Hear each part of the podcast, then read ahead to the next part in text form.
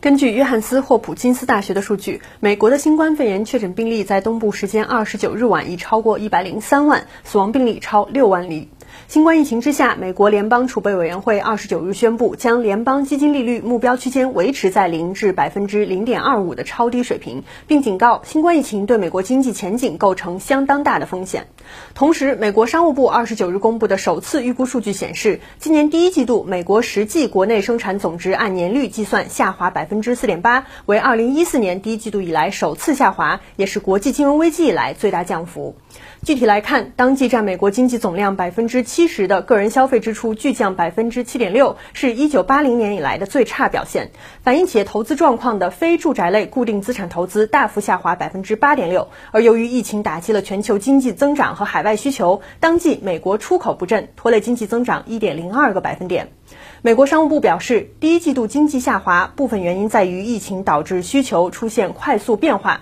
然而，当天公布的数据仍未能完全反映出疫情对美国经济造成的全部冲击。高盛集团经济学家斯潘塞希尔认为，经济数据和现实之间存在很大差距，且差距在不断扩大，这反映美国经济已经开始衰退。他指出，美国第二季度经济状况可能更糟糕。美国商务部通常会根据不断完善的信息，对季度经济数据进行三次估算。第一季度经济数据的修正值将于五月二十八日公布。新华社记者谭一晓，美国华盛顿报道。